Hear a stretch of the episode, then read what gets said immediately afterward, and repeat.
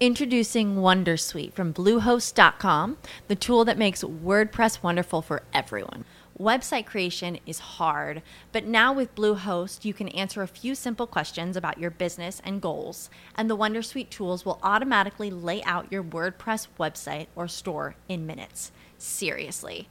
From there, you can customize your design, pick your brand colors, and add blocks. No custom theme or coding required. You'll get content suggestions that you can keep or revise, and with Yoast SEO built in, we automatically help you get found in search engines. From step by step guidance to suggested plugins to an AI powered help bot, our built in tools make WordPress wonderful for everyone.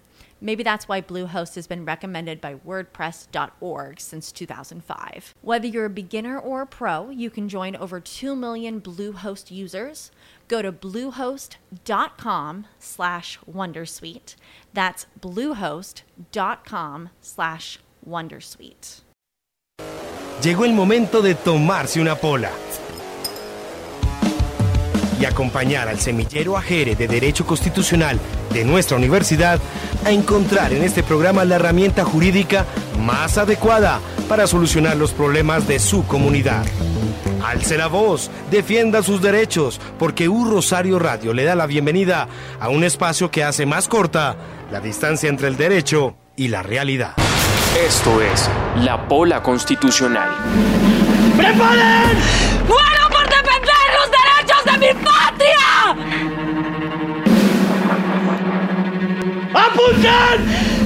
¡Fuego!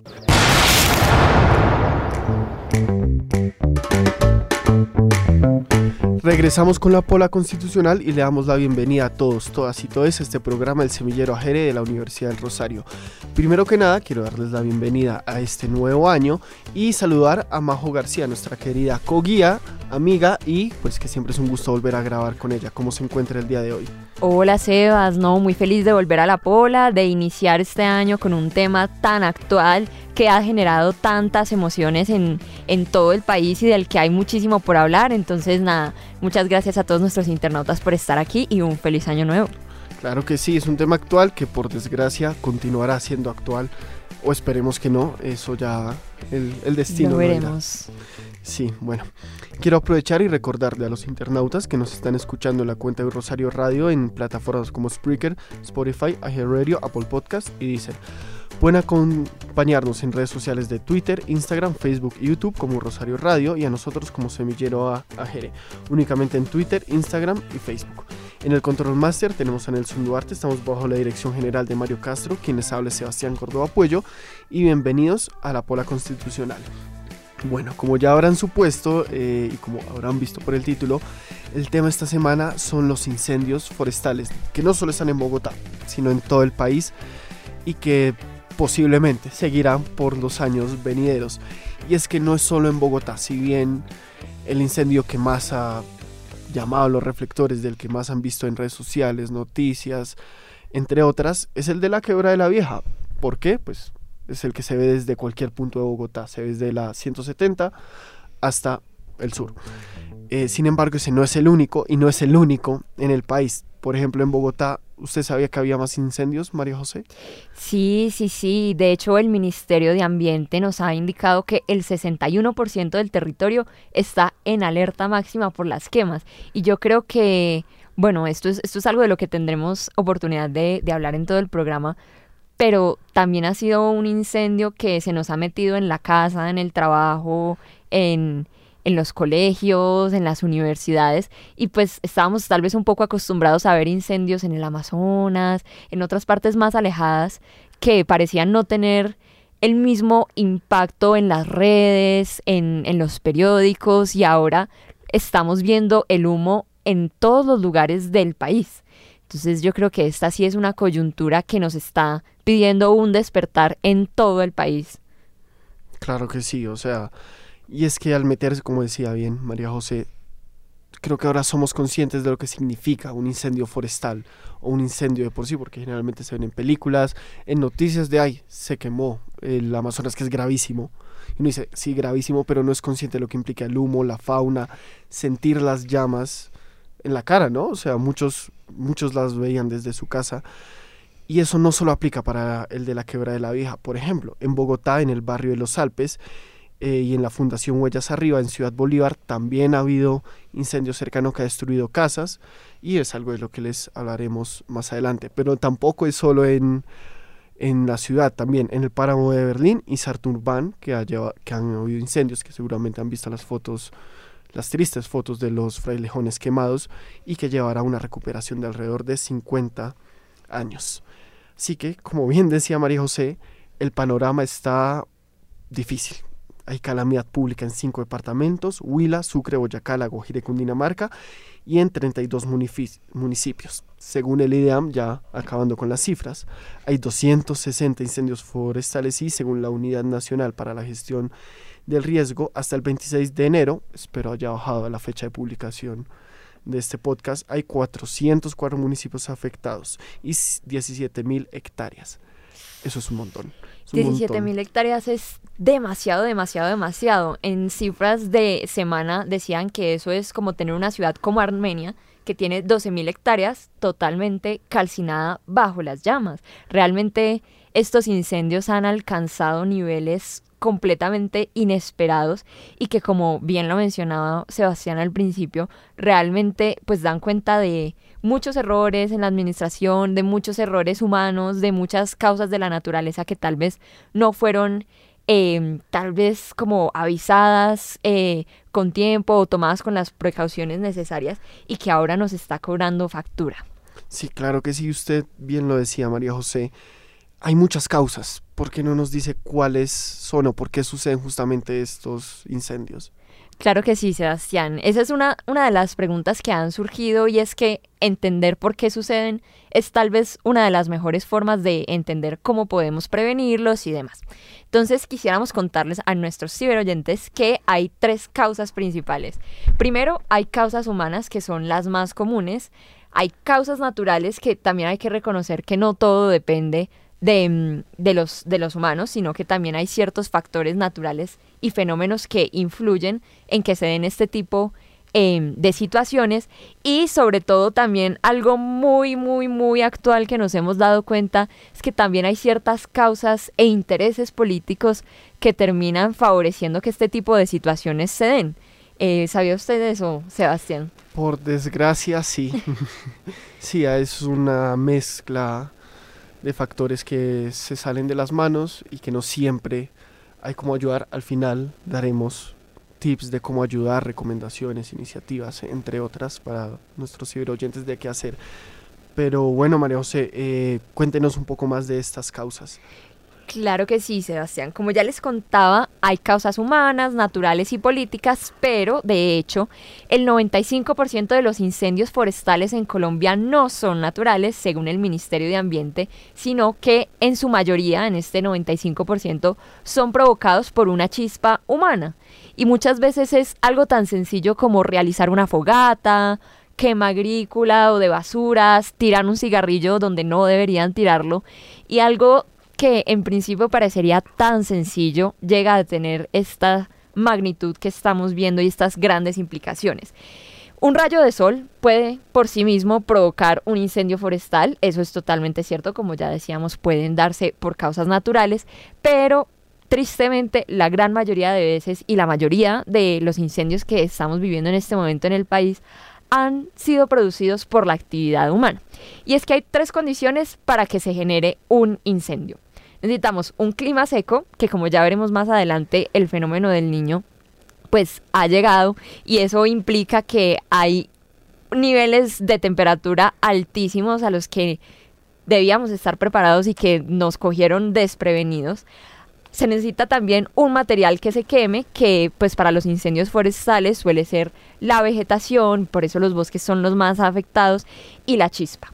Y es por esto que esta chispa que muchas veces viene de los humanos, a veces con intención, a veces sin intención, es lo que termina generando esta, estas condiciones. Y como lo decíamos, pues realmente ese actuar humano, que a veces es intencionado y a veces no lo es, pues nos ha dado que en los últimos días se han realizado 168 órdenes de comparendo por comportamientos contrarios a la convivencia relacionados con quemas o incendios y ya se han capturado a 26 personas por provocar estos incendios forestales en el país. ¿Cómo le parece, Sebastián? Muy grave, sobre todo cuando hay una intención de causarlo.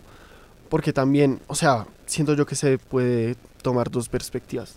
La que es intencional y la que es por falta de conciencia ambiental. Es decir, De deje su lática de Bretaña o de Coca-Cola en el bosque porque no la quiso guardar en su maleta luego de hacer una muy bonita caminada a la, a la quebrada de la vieja. Incendio. Entonces sí, y ahí entran nuestras autoridades ambientales, la CAR, por ejemplo, que ya hablaremos de ella. Y sumado a eso entran las causas políticas, que bien decía María José. Y comenzando por el desfinanciamiento de la dirección de bomberos. ¿Usted había escuchado algo de eso, María José? Sí, Sebastián, ha, ha, venido sonando mucho entre la oposición esa crítica, sobre todo también teniendo en cuenta que una de las banderas del gobierno Petro ha sido precisamente eh, darle como un espacio al cambio climático, hablar de la acción ambiental y pues esta fue una, una, una de, de esas pues como medidas que tal vez con, han contribuido como a que eh, los incendios sigan como proliferando, pero no sé usted qué piense, Sebastián. Sí y no. Curiosamente, eh, como usted bien dijo, viene de la oposición, y esto no es un tema político, es un tema de humanidad que nos, de acuerdo, de acuerdo. Que nos involucra a todos. Pero en efecto, eh, la dirección, el desfinanciamiento de la Dirección Nacional de Bomberos se redujo en un 25%, según lo denunció por la oposición. Y esto es verdad, solo que los motivos corresponden a varias, varias razones. Primero, curiosamente, ¿usted a qué cree que responde la desfinanciación? ¿Quién cree que fue el ponente de la ley? Me corchas, me corchas, me la corchas. Oposición. la oposición fue la misma que radicó oh. la ley en la que se basa el desfinanciamiento y esta vendría a ser la 1575 de 2012. Sin embargo, tampoco es del todo cierto que haya una desfinanciación porque si bien se redujo el presupuesto un 25% por falta de ejecución del presupuesto de los años pasados, que estuvo entre el 85 y el 56%, es decir, nada para una entidad pública, que es gravísimo, eh, la dirección de bomberos tiene otras fuentes eh, de ingreso, no solo lo que lee el gobierno nacional, porque los bomberos, vale la pena aclarar, están inscritos al Ministerio del Interior. El Ministerio del Interior coloquialmente ve cuánta plata les, de, les da. Este año les dio menos, pero ellos tienen otras fuentes. Es decir, lo que diga cada municipio. Es decir, si hay, se está más desfinanciado en Antioquia que en Bogotá, Antioquia vio cuánta plata le dio a los, a los bomberos. Hay unas sobretasas o recargos por los impuestos que disponen de los municipios a la dirección eh, generalmente se recaudan por medio del predial. También hay, hay, dos fondos, el Departamental de Bomberos y el Nacional de Bomberos, aparte de algo que le llega por parte de las aseguradoras. Si usted asegura su casa contra incendios, por ahí está financiando a los bomberos. Mejor dicho, lo importante de esto es que si bien está desfinanciado, y esto no es una justificación por ningún lado, es que hay una declaratoria de desastre y lo que se buscan es eh, mover recursos. ¿Usted había escuchado eso? No, Sebastián, realmente siento que es un tema al que no se le ha dado tanto, tanto, tanto auge y, realmente me llama mucho la atención lo que usted nos planteaba y es que ha sido una denuncia de, de, de la oposición el tema de que se le haya reducido el, el presupuesto y que hayan sido ellos mismos quienes lo, lo plantearon, pues realmente... Eh, yo creo que da, da mucho cuenta de eso que ya veníamos hablando, de esas pullas políticas y que como usted lo decía, esto no es de oposición o de partido de gobierno, sino que es una cuestión meramente humana. Y en estos momentos tan difíciles ha salido a relucir lo más terrible del hombre y es que en momentos de necesidad lo menos que estamos haciendo es ayudándonos entre nosotros. Incluso se ha visto eh, que regiones afectadas han pedido ayuda del gobierno Petro, de las alcaldías y muchas veces eh, esa comunicación no ha sido tan efectiva para lograr atender la crisis de una forma efectiva. Exactamente, y es un poco el resumen de la política colombiana, ¿no? Lamentablemente sí, lamentablemente. Pasa algo y no es culpa de uno, es del otro, lo importante es que el otro quede mal y sí. no unirnos a decir apaguen, esa, apaguen ese incendio, literal y figurativamente. Entonces sí, pero por fortuna, eh, ya que el tema hoy es de recursos, ya los incendios sucedieron, ahora es que ver cómo mitigarlos. El pasado 26 de enero se declaró la emergencia ambiental. Y ojo, para nuestros ciberoyentes, esto es muy diferente al estado de excepción. Los estados de excepción están en el 212 de la Constitución y es para guerra, emergencia socio, social, ambiental o económica, sanitaria eh, o económica. Fue lo que vivimos en pandemia y no hay un estado de excepción que he leído por ahí que, que ya dijeron que no, que se van a atribuir poderes el legislativo, que por unos incendios, tranquilos. la emergencia ambiental es para movilizar recursos y requiere el visto bueno de la Unidad Nacional de Gestión del Riesgo de Desastres. Es decir, ¿para qué se va a usar? para mover plata. Decir, ok, los bomberos no tienen recursos, el plan, de, el plan nacional de desarrollo decíamos que íbamos a gastar. Introducing Wondersuite from Bluehost.com, the tool that makes WordPress wonderful for everyone. Website creation is hard, but now with Bluehost, you can answer a few simple questions about your business and goals, and the Wondersuite tools will automatically lay out your WordPress website or store in minutes. Seriously. From there, you can customize your design, pick your brand colors, and add blocks. No custom theme or coding required. You'll get content suggestions that you can keep or revise, and with Yoast SEO built in, we automatically help you get found in search engines. From step by step guidance to suggested plugins to an AI powered help bot, our built in tools make WordPress wonderful for everyone. Maybe that's why Bluehost has been recommended by WordPress.org since 2005. Whether you're a beginner or a pro, you can join over 2 million Bluehost users. Go to bluehost.com slash wondersuite. That's bluehost.com slash wondersuite. X mil millones. En esta cosa lo vamos a gastar atendiendo los recursos. Sí, el decreto ya se expidió y como todo en toda emergencia implica unas facultades más amplias al gobierno, pero disclaimer, no es el gobierno nacional, también los gobiernos locales. ¿Y qué pueden hacer?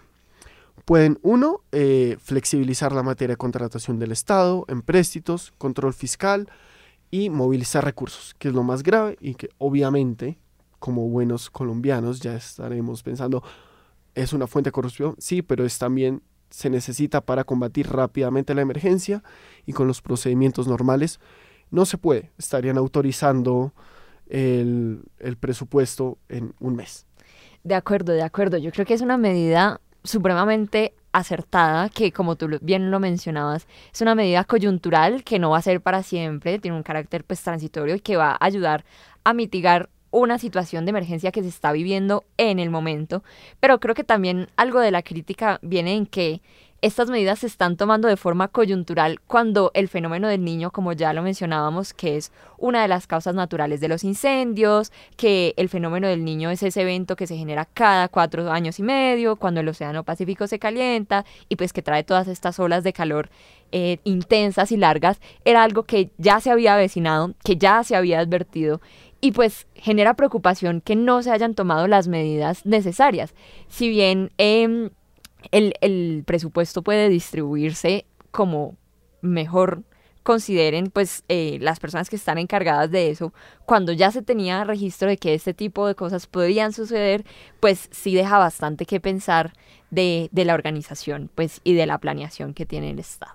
Claro que sí, y usted bien lo dijo María José, esto es un tema coyuntural y solo hemos mencionado a dos entidades, la Unidad de Gestión del Riesgo y los bomberos. Estas se encargan, como lo dice el nombre, de apagar el incendio y gestionar el riesgo que ya sucedió. Parte de la responsabilidad debe ir a las corporaciones autónomas regionales, las CAR, que eso en clase muchas veces se enseña que sí, que es uno de los órganos independientes, con independencia financiera, administrativa, etcétera, pero lo importante de estas entidades es que son las de prevención, las que se encargan ambientalmente de ver cómo se evitan incendios, cómo se gestionan las fuentes hídricas, qué especies se integran a la fauna, cómo prevenir todo esto. Y parte de la responsabilidad, a título personal, como siempre, eh, siento yo que es para ellas, porque si vemos a sus funciones es la máxima autoridad ambiental es su jurisdicción, que no es departamental. Eh, vale la pena aclarar promover la participación comunitaria en actividades y programas de protección ambiental, coordinar los planes, programas y proyectos y prevenir los posibles riesgos. Es decir, todo cae sobre ellas y son unas entidades que, como vimos también hace cuatro, seis años, en el fenómeno de la niña, en los incendios, nuevamente fallaron. Y esto sabe por qué es, porque muchas veces al ser entidades autónomas se utilizan como fortín político. De acuerdo, de acuerdo. Y no se les da la importancia también al ser temas tan coyunturales, o sea, desgraciadamente Colombia tiene muchos problemas en educación, seguridad, salud, como para estar pendientes 24 horas de las CAR, de las corporaciones autónomas. So que al explotar, pues ellas son las mayores responsables. Ejemplo, eh, ellas debieron haber sido las responsables de evitar que en la quebrada de la vieja eh, se introdujeran especies invasoras como son los pinos, que son muy propensas a causar incendios porque sacan hojas secas, se alimentan del humo, no, se alimentan del humo, no, se benefician en cierta parte eh, de los incendios para su expansión, sí, entre otras cosas. Ahora, ellas ahora deberían ser las encargadas de ver cómo reforestar y cómo efectivamente hacer campañas para evitar hacer que nos vayamos a una caminada a la quebra de la vieja y decir, mm, hagamos una fogatica, tanto tan chévere que está haciendo. Ellos deben ser las encargadas de prevención, de concientización y de generar programas para que esto no vuelva a pasar, desde lo administrativo y como desde el social. Los bomberos y la unidad de gestión del riesgo, esperemos no, no estar hablando mucho más de ellas, pero son las encargados de apagar el incendio.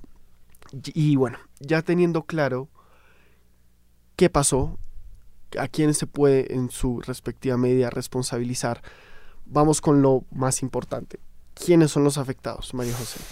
Ay, Sebastián, realmente esto parte el corazón porque las afectaciones, como ya veníamos viendo, son de una magnitud que jamás nos imaginamos y hay demasiados afectados se afectó el territorio, nos afectamos nosotros, pero también la fauna, la flora, los animales, bastantes de ellos han tenido que ser desplazados y que han perdido su hábitat natural. Eh, además, usted ya lo mencionaba al, al, principio y es con los incendios en el páramo de Santurbán. Se han acabado con 400 mil metros cuadrados que estaban repletos de frailejones que pues para nuestros oyentes, si no lo saben, eh, los frailejones son una planta esencial para el ciclo del agua y que se demoran en crecer más o menos un centímetro por año. Entonces vayan haciendo cuentas de a un centímetro por año cuánto tiempo nos va a tomar reforestar y, que vuelvan a, nacer estas, estas plantas de los frailejones que son tan fundamentales, tan importantes en esos 400 mil metros que han sido arrasados en el páramo de Santurbán. Por supuesto, es una cifra gigantesca y eh, los, las afectaciones son gigantescas, van desde el ámbito de la comunicación que ya pues... Em, varios canales radiales y de televisión pública han manifestado que sus antenas se han visto eh, afectadas, algo tan simple como eso, como retrasos en los vuelos, hasta lo que ya mencionábamos, que se han perdido más de 17 mil hectáreas de vegetación y que también como ya veníamos anticipando eh, con los páramos y demás, también se, se pierde no solamente la vegetación, sino también lugares que son fundamentales para nuestro país en tanto muchas veces suceden en reservas naturales, en lugares eh, sagrados para ciertas comunidades indígenas y que a su vez pues terminan generando estos incendios afectaciones en la salud, eh, una baja calidad del aire, contaminación del agua, incremento de la aridez y la degradación de la tierra, se eliminan los nutrientes vitales de los suelos, se destruye la biodiversidad y esto no solamente es causa sino también consecuencia em, del actuar humano y que en últimas termina siendo un ciclo vicioso porque nosotros lo generamos y después de que lo hemos generado, pues las consecuencias que genera es que se va a seguir favoreciendo el, esta crisis climática y pues todas esas consecuencias pues nos van a seguir afectando y van a seguir alimentando este ciclo que pues nos trae un panorama bastante desolador. Sí, bastante, más allá, y aparte la, el desplazamiento de la fauna y flora, ¿no? Claro, Eso es, es cosa seria. Y como usted decía, hay un panorama grave. ¿Qué nos espera, al menos en el corto plazo? ¿O qué sabe usted de eso? Ay, Sebastián, pues realmente lamentamos decirles que las cifras no son tan alentadoras como quisiéramos, porque si bien en este momento estamos viviendo una emergencia totalmente coyuntural y grave, em, desde el Instituto de Hidrología, Meteorología y Estudios Ambientales, el IDEAM, se alertó que para febrero que se espera que sea el mes con mayor temperatura. Para enero se han llegado a registrar un récord de temperatura, pero generalmente febrero es uno de los meses más secos y en el que hay mayores afectaciones y mayores incendios por el mismo fenómeno del niño. Entonces realmente resulta bastante preocupante eh, que esta situación que estamos viviendo en el momento, pues realmente no pareciera em, esperarnos nada bueno. Sí, y a largo y mediano plazo también no les tenemos las mejores noticias eh, porque el programa de las Naciones Unidas para el Medio Ambiente y la Organización Ambiental Noruega determinan que los incendios forestales, si no tomamos acción, con ese gran disclaimer, ¿no? aumentarán en 30% para 2050 y en 50% para finales de siglo, en consecuencia afectando directamente la salud pública, disponibilidad de alimento y causando la aceleración de la crisis climática. Como bien decía María José, es un círculo vicioso, porque hay más quema, no hay árboles suficientes para la absorción de CO2, sube la temperatura, hay más incendios y esperemos no llegar a un punto de no retorno. No sé, María José, usted recuerda, y eso que en Bogotá no han sido los más graves, a eso iba, recuerda los que pasaron hace unos años en California, que eso se ve, parecía una película. No, no, no, tenaz, es que definitivamente no estamos preparados para los niveles de temperatura que se vienen y el cambio climático creo yo nos ha cogido un poco desprevenidos y pues bueno, viendo que el panorama realmente no es alentador, pues también es el momento de tomar las precauciones eh, que se deben para que este tipo de situaciones no se presenten con tanta frecuencia en el futuro y no lleguen a estas magnitudes de tanta gravedad. Entonces, ¿por qué no nos cuenta un poco, Sebastián, de qué podemos hacer? Por supuesto que sí, y lo vamos a dividir en dos dos líneas. Del lado individual, que es lo que cada uno de nosotros podemos hacer, y sería comenzar por adquirir conciencia ambiental. Ser conscientes del momento histórico en el que estamos, de la situación del planeta, de qué debemos hacer y qué no debemos hacer, ejemplo, hacer fogatas, y apreciar un poco eh, lo que tenemos, el planeta que tenemos, donde vivimos y tomar medidas desde lo individual para ello. Es decir, recoger lo que veamos, que si usted está muy feliz caminando, haciendo senderismo en Chicaque, y una botella de vidrio, recójala. No le hace daño a nadie. Cuidar la fauna también. Eh, si veo no intervenir con especies invasoras. Si usted ahorita que va a estar, va a ser más frecuente estos días, ve un pajarito, ve un animal que bajó huyendo de las llamas, dele agüita, no sabemos qué darle, eh, no somos biólogos, pero algo que sí puede hacer es si tiene un balconcito, deje una taza con agua con azúcar. Eso ayudará a cualquier pájaro. Segundo, eh, segundo o tercero, cuarto, quinto, ya no sé. Tenga presente los números de emergencia. Si usted ve un incendio, diga, sepa a quién puedo llamar. Eh, reporte lo que usted vea. Cuarto, pues apoyar iniciativas, las de su localidad, las de su municipio, las de su región. Eh, y por el lado colectivo, que no todo, puede, no todo es individual, no caigamos en ese individualismo en el que todo es culpa eh, de uno y nada es culpa del colectivo, ni del sistema, ni de los gobiernos. Lo más importante, diría yo, es exigirle a los políticos, exigir, comenzando con las CAR, por ejemplo, que hagan bien su trabajo, hacer veeduría a las entidades y revisar que estén cumpliendo y que cumplan con su labor. Más importante aún, apoyar las iniciativas colectivas para hacerlo informado. Por ahí no sé si usted vio en Twitter que ya había gente diciendo, vamos, parches a reforestar. Sí, eh, sí, Los incendios que seguramente solo será la quebra de la vieja, los otros no. Eh, no hagan eso. No hagan eso. Por favor, eh, ahí no saben qué especies introducir, cómo introducirlas, cómo afecta a la fauna local. si son biólogos, colaboren, pero no, no hay respuestas eh, para todo. No sé, María José, ¿usted qué recomendaciones tendría? Pues yo creo que realmente ya tú mencionaste lo que es fundamental. De pronto, algunas recomendaciones eh, para quienes están teniendo que vivir cerca de los lugares donde están estos incendios que siguen activos es también como evitar realizar actividades al aire libre, por ejemplo, actividad física es mejor hacerlo dentro de las casas, mantener a los animales y mascotas que tienen pues lejos de las ventanas, estar siempre muy, muy, muy hidratados, usar tapabocas N95 si lo creen necesario, eh, especialmente las personas que tienen problemas respiratorios, porque como ya veníamos anticipando, pues la calidad del aire no es la mejor en estos momentos. Y pues nada, invitarlos a cuidarse y sobre todo a tomar conciencia ambiental, que es lo más importante. Claro que sí. Por último, invitarles a ser parte del equipo de voluntarios que está manejando los incendios en en Ciudad Bolívar, en, específicamente en el barrio Los Alpes, y la Fundación Huellas, Huellas Arriba, pues están necesitando equipo para la reconstrucción.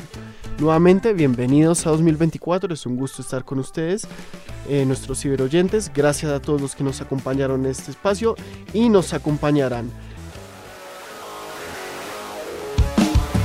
Se terminó la pola y usted acompañó al semillero Ajere de Derecho Constitucional de nuestra universidad a encontrar la herramienta jurídica más adecuada para solucionar los problemas de su comunidad.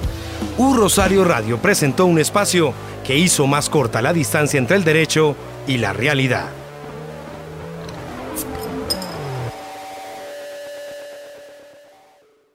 With the Lucky Land slots, you can get lucky just about anywhere. This is your captain speaking. Uh, we've got clear runway and the weather's fine, but we're just going to circle up here a while and uh, get lucky. No, no, nothing like that. It's just these cash prizes add up quick. So I suggest you sit back, keep your tray table upright, and start getting lucky. Play for free at LuckyLandSlots.com. Are you feeling lucky? No purchase necessary. Void where prohibited by law. 18 plus terms and conditions apply. See website for details.